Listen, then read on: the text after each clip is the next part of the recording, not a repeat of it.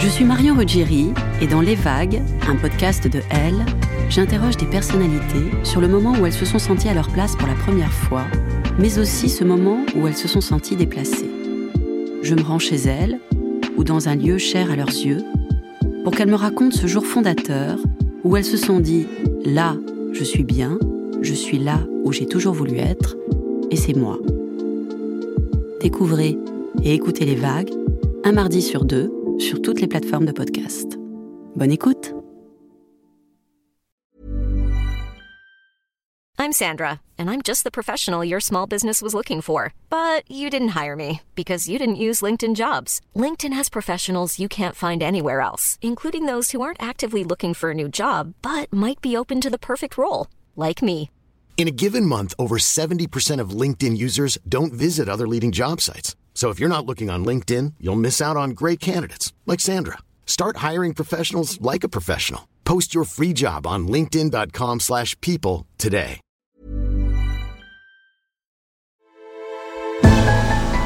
Elle, elle, elle.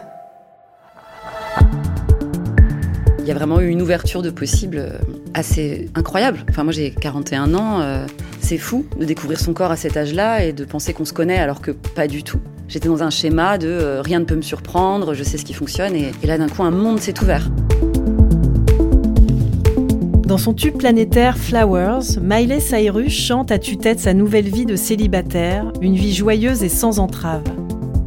Dans son clip tourné sur les hauteurs d'un Los Angeles de cinéma, la chanteuse apparaît à la fois sexy et conquérante, les biceps bien en avant et un large sourire aux lèvres.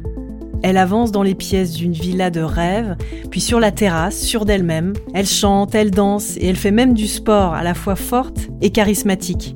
On la voit se réapproprier sa féminité, sa sexualité et finalement tout son être. Cette vidéo, en apparence banale, nous montre la renaissance d'une femme. Ce plaisir d'être à nouveau aligné avec ses désirs profonds, Claire l'a vécu avec enthousiasme. À elle, il lui aura fallu bien plus qu'une chanson, mais une rencontre avec une femme après son divorce, l'achat totalement improvisé d'un sextoy et beaucoup de lâcher prise pour qu'enfin elle se libère. Je suis Julia Dion, bienvenue dans Il était une première fois, le nouveau podcast de Elle.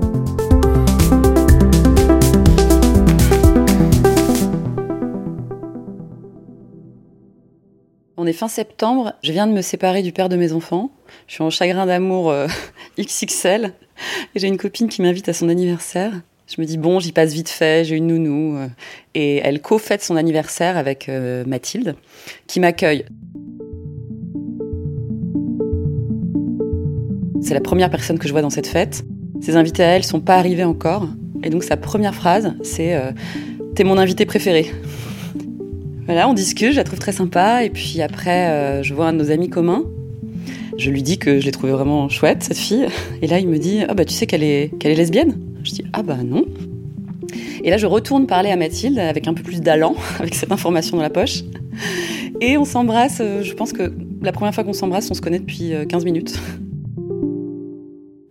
Mais elle me dit qu'elle est pas dispo. Euh, Moi, je rentre chez moi avec ma babysitter. Euh, Je la garde euh, vraiment en tête comme une rencontre assez forte, mais pas possible. Euh, C'est un peu une révélation, me dire bon, euh, je suis hétéro depuis des années, mais en fait, je pense que c'est pas ma vraie place. J'interrogeais vraiment d'où ça venait, parce que c'est pas nouveau non plus. Moi, quand j'étais adolescente, euh, j'emballais ma meilleure amie tous les jours pour m'entraîner à quand j'embrasserais des garçons. Mais je viens d'un milieu euh, de province où euh, j'avais aucune représentation, enfin ça n'existait pas quoi chez moi. euh. Donc je me disais que bon, j'étais attirée comme ça, mais mais pas plus. On se recroise à la manif Nous Toutes en novembre. Et là, je sais pas, elle me met des paillettes sous les yeux, juste au moment où ses, doigts touchent mes, mes pommettes. Je sens que je suis super nerveuse. Enfin, il y a vraiment quelque chose d'électrique entre nous. Et puis après, on correspond, on s'écrit un peu de loin. euh, J'adore, elle me met des hashtags en latin, euh, je la trouve brillante. Et puis on se revoit euh, en décembre, il fait super froid, on lui prête un appart à Montmartre. Elle me donne rendez-vous, elle connaît pas le code. Donc elle me dit chante une chanson en bas, il neige à moitié, je lui chante un tango argentin, enfin c'est la comédie romantique à fond. Et, et donc là on, on sort ensemble et ça va très vite, c'est tout de suite tout de suite très intense. Et le premier indicateur qui me fait dire que je suis à la bonne place, c'est que ça fait des années que je suis insomniaque, que je dors pas euh, avec euh, mon conjoint. J'arrive pas, enfin je passe vraiment des nuits horribles, je prends de la chimie tous les soirs pour dormir. Et là, avec elle, je m'endors, mais dans ses bras. Je m'endors complètement enlacée, comme si elle appuyait sur un bouton.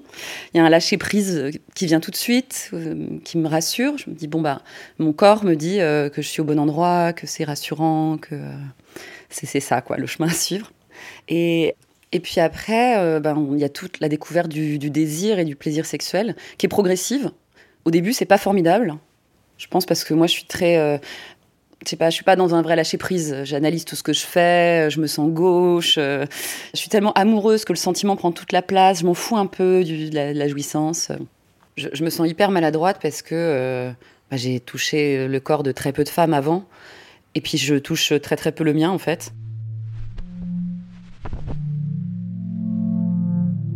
Donc j'essaie des choses, mais je me sens vraiment comme quand j'avais 15 ans et que c'était mes premiers émois sexuels. Je sais pas euh, euh, si je la pénètre ou pas. Je, je galère presque sur l'anatomie. Je me dis que c'est fou comme on connaît très peu le sexe des femmes, comment j'en ai jamais regardé. Euh. Donc j'y vais vraiment un peu à l'aveugle. Je me sens tremblante. Et elle choisit de pas être instructrice. Elle a toujours refusé d'être dans le rôle de celle qui sait, celle qui montre. Alors que moi, j'avais envie de ça, je crois, au départ. Je me suis dit, ben, j'ai besoin d'indications, de, de, balises. Et elle refuse ça. Et elle m'a dit plusieurs fois, je pourrais te montrer des choses qui marchent chez moi à tous les coups, mais je veux pas être dans un automatisme. Moi aussi, je veux euh, réinventer l'amour et, et, la rencontre euh, charnelle.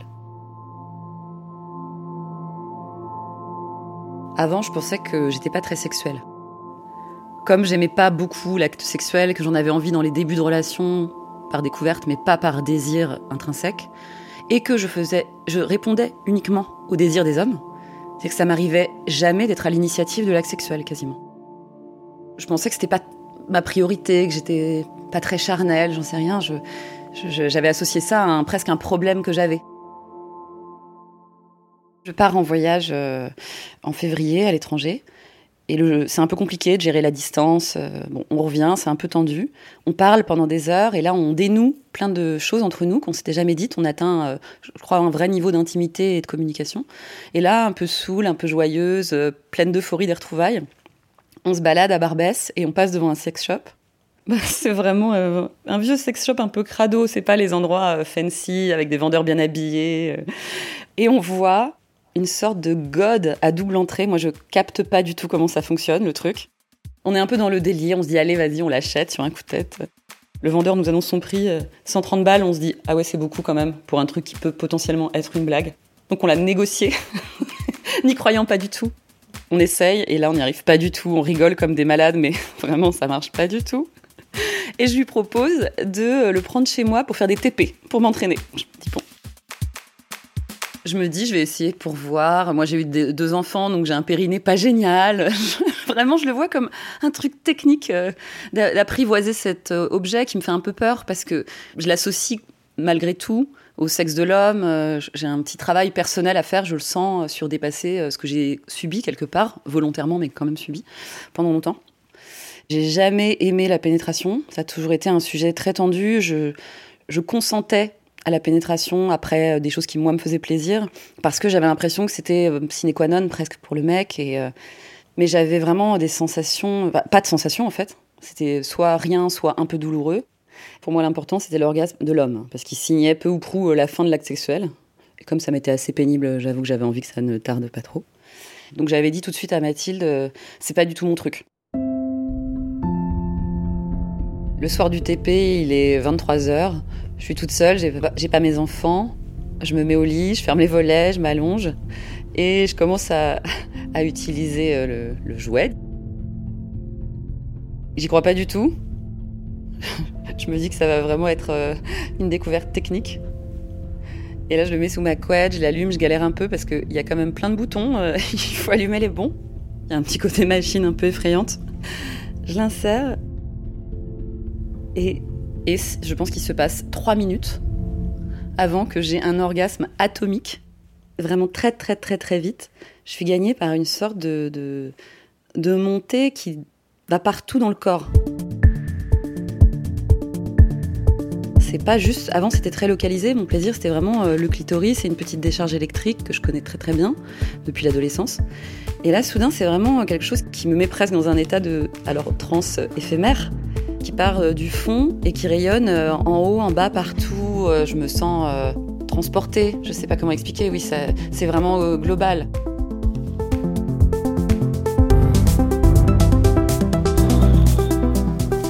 C'était la première fois que j'avais euh, un orgasme surprise. J'avais pas eu le temps, en fait, de convoquer des images où c'est le corps qui a parlé. Et là, j'étais hébétée par cette, vague qui, était plus forte que moi. Pour moi, c'était pas possible, ça. De pas euh, choisir l'orgasme, de pas le penser, de pas le forcer un peu. Et là, c'est vraiment le, lâcher prise ou la prise de pouvoir du corps qui s'est enclenchée et qui, depuis, euh, ah bah, depuis qu'elle a trouvé le mode d'emploi, c'est hallucinant. Et après, je suis dans une sorte d'euphorie incroyable. J'ai envie d'appeler Mathilde tout de suite. Je le fais d'ailleurs. Je l'appelle tout de suite après. Je j'y crois pas moi-même. J'ai l'impression que j'ai vécu euh, une expérience paranormale et, euh, et, je lui partage tout de suite. Après, bah, bien sûr, j'ai voulu l'utiliser avec elle. Ça l'a refait x 10 parce que du coup, avec sa peau, avec l'amour, avec tout ça, c'était fou. Ça a tout changé dans notre sexualité à deux. C'est comme si mon corps avait euh, déprogrammé une association pénétration-intrusion ou pénétration-violence. Ou... Et puis quand t'es à deux, euh, là c'est complètement dingue. Parce que du coup, t'as aussi le mouvement de l'autre et t'as vraiment l'impression. Tu es connecté, c'est pas t'as l'impression, mais il y a, quelque chose où chaque mouvement de l'autre amplifie la sensation. C'est vraiment un objet de partage. C'est drôle parce que le, sextoy est quand même souvent euh, associé à l'orgasme solitaire. Et celui-là, il est vraiment conçu pour, euh, pour deux.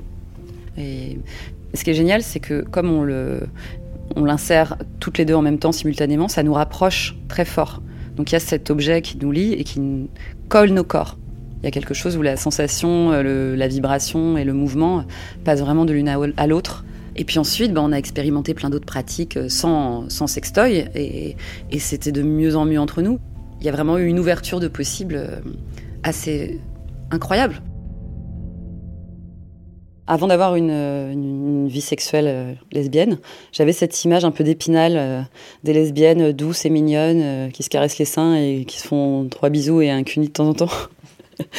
et je crois que c'est un peu ça qui m'a amené à pas me sentir en danger et à découvrir que non, ça peut être tout comme toute relation entre deux êtres humains. Ça peut être violent, ça peut être énergique, euh, ça peut être euh, très tendre, euh, ça peut être mental. Enfin voilà, il y a, autant de formes de relations que de personnes. Et surtout, je trouve que les rôles sont moins impartis. Ça, c'est une des choses que j'adore, c'est qu'il n'y a pas celle qui a envie et celle qui n'a pas envie, celle qui domine et celle qui domine pas. Enfin, dans certains couples certainement, mais c'est beaucoup plus souple et émouvant. Et ce qui est très beau dans la relation lesbienne par rapport à la relation hétéro, entre mille autres choses, c'est la sortie de la marchandisation du sexe. Il n'y a pas euh, je te donne ça et toi t'as ça.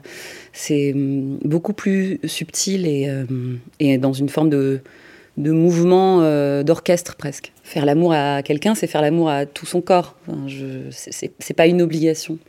Et il y a quelque chose de beaucoup plus sinusoïdal dans le plaisir féminin qui ne s'arrête pas à l'orgasme éventuel de l'une, c'est pas grave qu'il n'y en ait pas. Euh, et puis s'il y en a, est-ce qu'il y en a un, est-ce qu'il y en a plusieurs? Comment est-ce que tu sens le moment où c'est terminé? C'est beaucoup moins euh, mécanique qu'avec un homme. Ah, je suis sûre que j'aurais jamais vécu ça si j'étais restée avec des mecs. Parce que ça faisait 20 ans que j'avais des relations avec eux et que j'espérais plus. Enfin, il y avait quelque chose de euh, je sais comment ça se passe, je sais comment je réagis et rien ne peut me surprendre. Je répétais quelque chose. Et là, soudain, bah, j'avais pas de modèle. C'était absolument déconditionné. Maintenant, j'ai l'impression que je ne sais plus rien sur rien. Je suis arrivée au début de la relation en disant bah voilà, moi je suis comme ça, j'aime ça, j'aime pas ça. Et puis cette découverte-là m'a fait dire que non, on peut avoir n'importe quel âge, euh, selon la personne qu'on a en face, tout est complètement à redécouvrir. Donc là, j'ai l'impression que j'ai plus du tout de limite, que je suis très ouverte à, tout, que je suis en confiance absolue. Je, sais que ma partenaire veut mon bien et le sien, et dans cette espèce de confiance-là, euh, je sens que j'ai plus du tout de tabou. Donc c'est une sorte de, de promesse.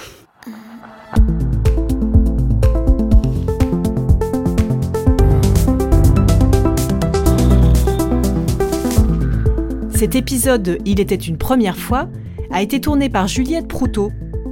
Théo Boulanger était à la réalisation et au mix. À bientôt!